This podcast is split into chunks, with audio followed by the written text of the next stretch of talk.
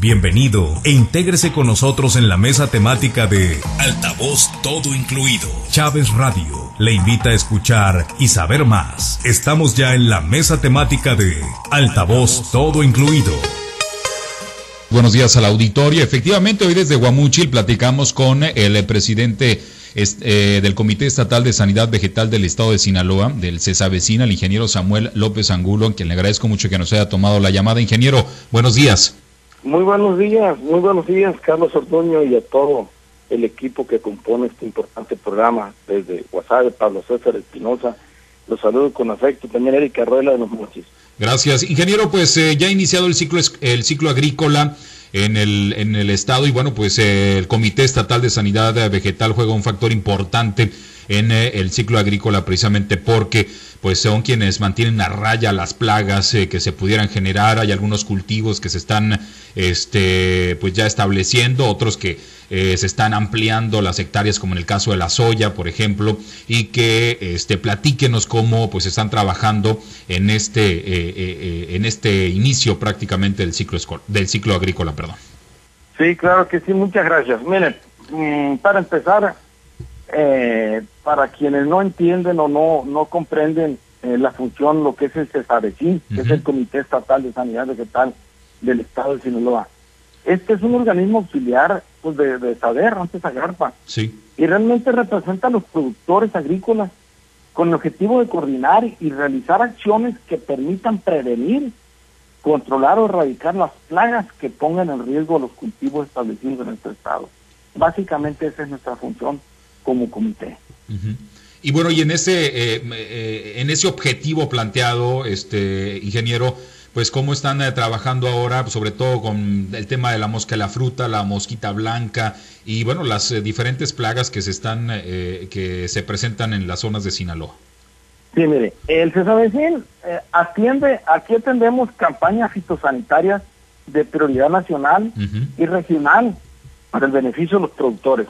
Aquí le pueden mencionar las campañas que manejamos, eh, puede ser eh, como el manejo fitosanitario en apoyo a la producción para el bienestar, que esa es una campaña nueva que no existía, que hoy se incrustó, ¿verdad? La campaña nacional contra mosca de la fruta, muy importante.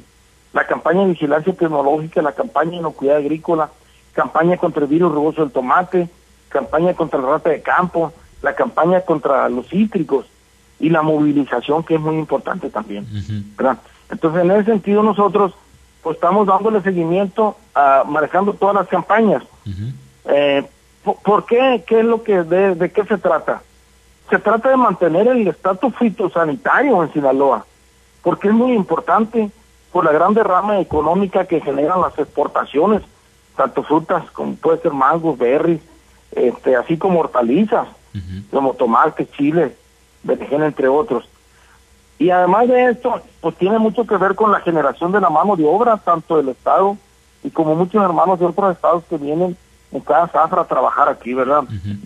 Pero, amigo Carlos, mencionarte que además, y sobre todo, eh, la idea es producir alimentos sanos, inocuos, libres de, tanto pesticida que está dañando la salud de la población, que realmente, ¿qué es lo que está demandando nuevamente por tantas enfermedades, ¿verdad? Y eso aplicando productos amigables con el ambiente. Aquí dejando, tratando de dejar poco a poco a un lado la aplicación de productos con moléculas prohibidas que dañan la salud y prohibidas por Estados Unidos y la Unión Europea, Japón, que es a donde exportamos estos productos.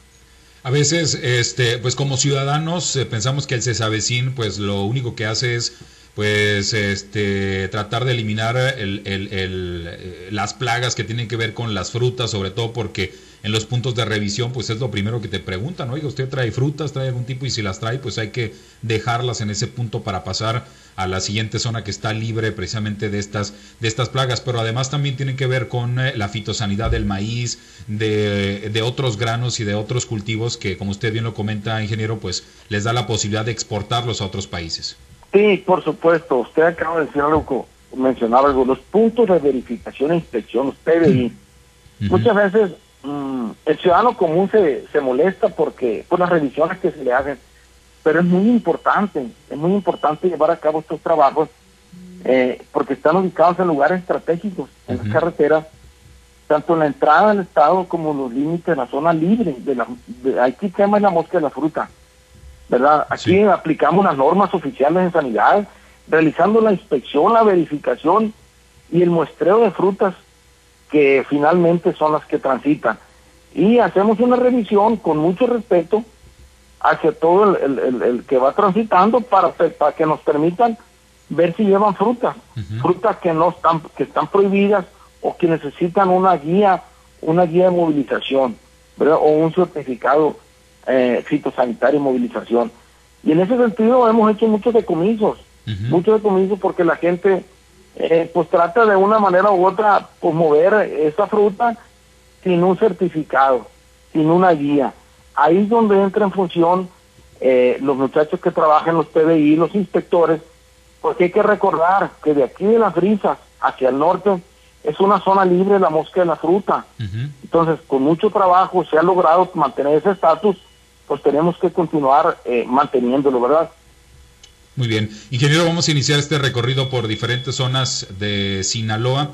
Eh, allá en, en, Guasave nos acompaña Pablo César Espinosa, que también tiene ahí algunas, algunas preguntas. Pablo, te escucha el ingeniero Samuel López Angulo. Muchas gracias, gracias, eh, Carlos Iván. Ingeniero, qué gusto saludarlo. Buenos días.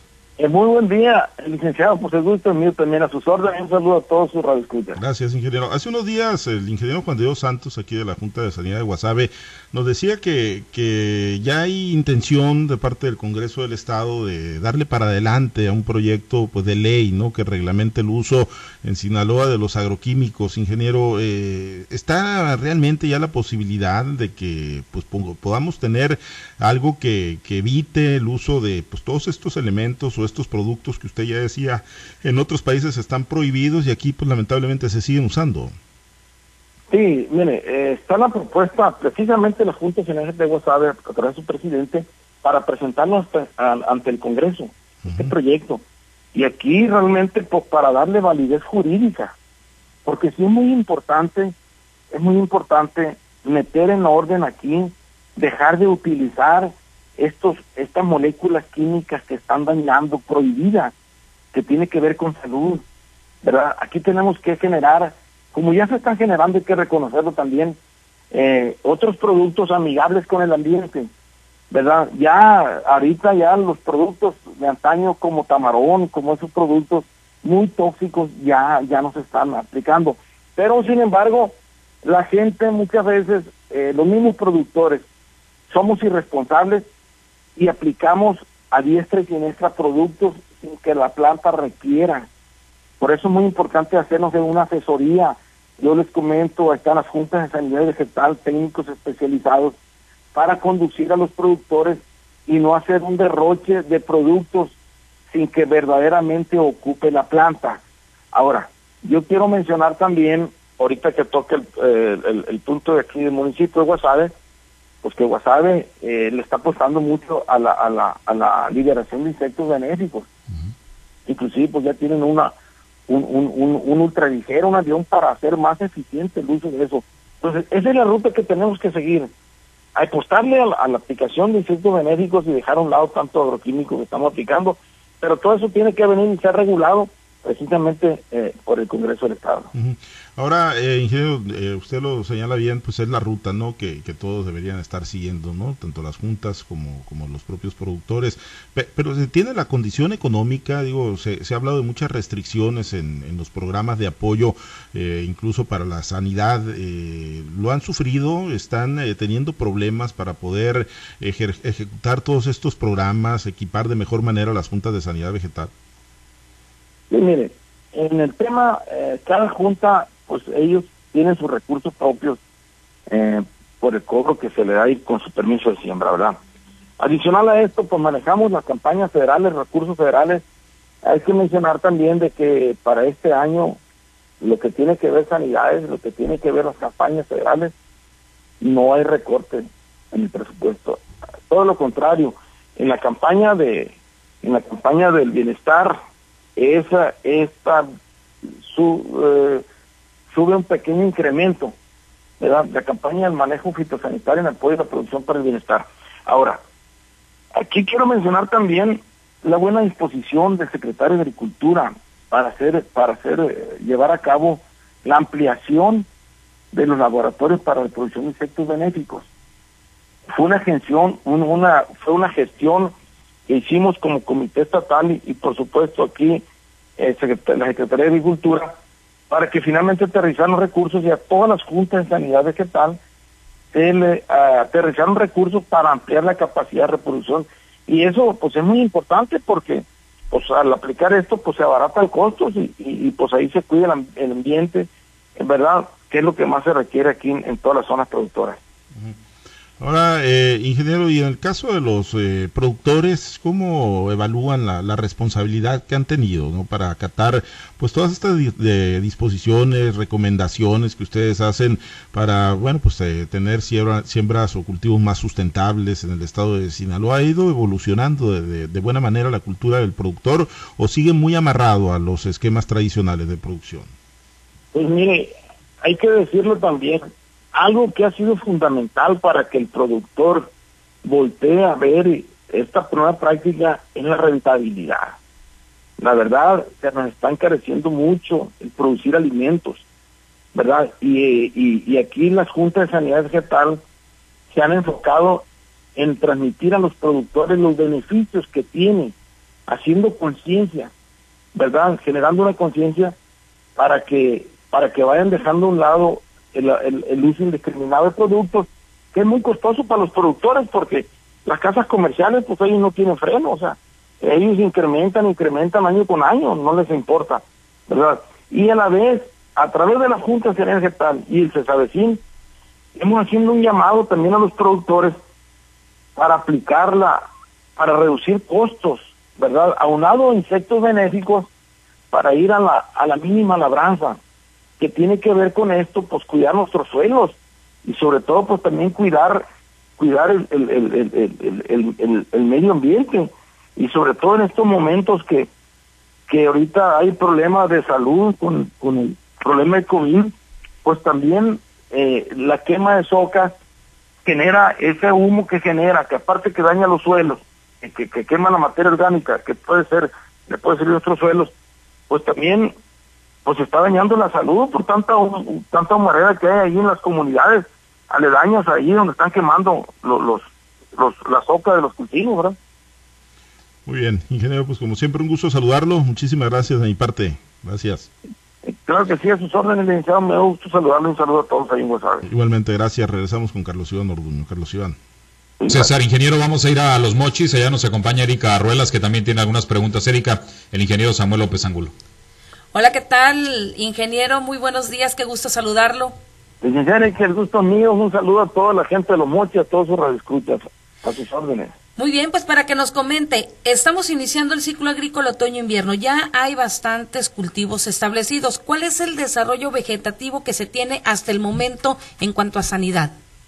Mire, hasta ahorita, hasta ahorita no se están eh, plagas, realmente no no hay no hay una alerta de plagas están en inicio ahorita del nuevo ciclo de otoño-invierno, eh, principalmente ya ahorita los horticultores, que es el, es, el cultivo que empieza más temprano, continuando con el frijol, continuando con lo que tiene que ser maíz y otros granos.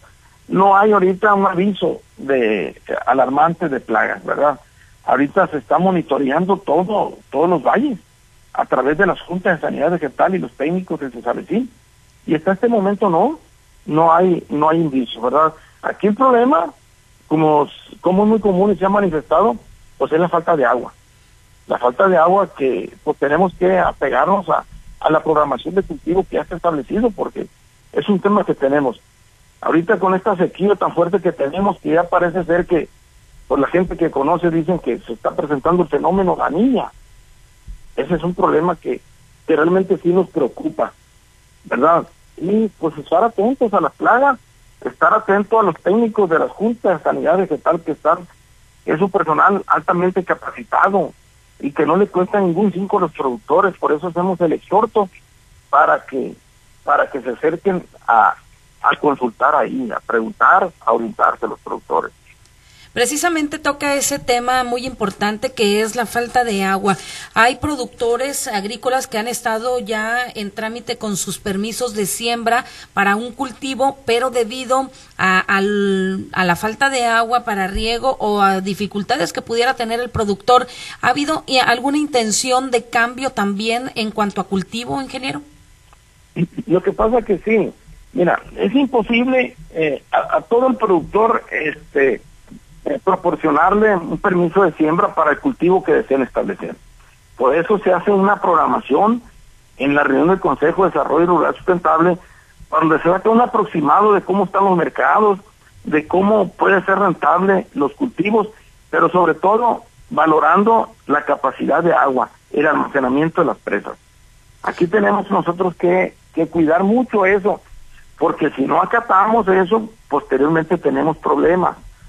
Tenemos que ver el tema de la semilla, eh, que se siembre, que sea buena calidad. ¿Para qué? Para que el productor no tenga problemas, que tenga buenos rendimientos. ¿Verdad? Aquí es lo que tenemos que hacer, hacer caso a las recomendaciones y pues estar consciente que desafortunadamente pues este ciclo pues ha sido un año muy seco. Ahí en la zona norte nunca habían tenido problemas por el tema del agua, ¿verdad? Y hoy sí, sí la verdad pues se manifestó que hubo menos acopio, menos almacenamiento en las presas, las grandes presas.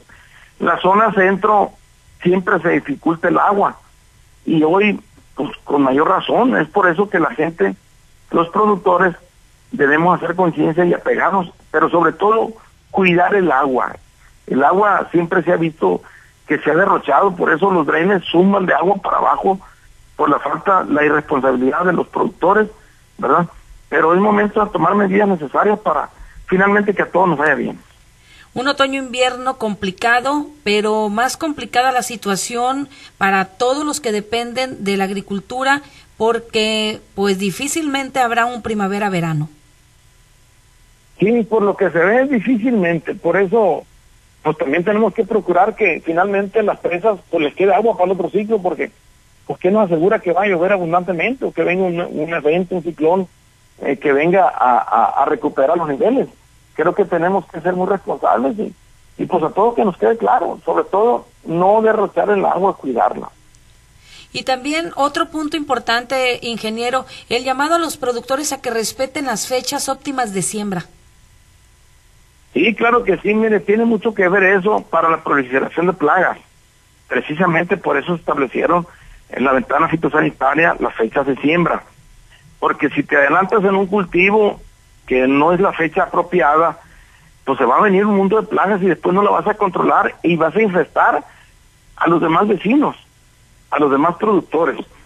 Y aquí también quiero señalar otro, otro elemento que tiene que ver con sanidad que es muy importante que tiene que ver con que los productores, eh, los envases que están desocupando de los productos, hay que, no hay que, no hay que tirarlos, hay que, hay un centro, hay un centro de acopio, un centro eh, que está colocando, que tienen los Cesavecín, eh, las juntas de sanidad vegetal, y tiene que colocarse ahí, no estar eh, tirando donde se le venga en gana, ya nomás ocupas un, un, un producto y lo tiras y eso tiene que ver con la contaminación de los drenes, de los de las presas, del mar, ¿verdad? E, eso tenemos que hacer conciencia, la verdad.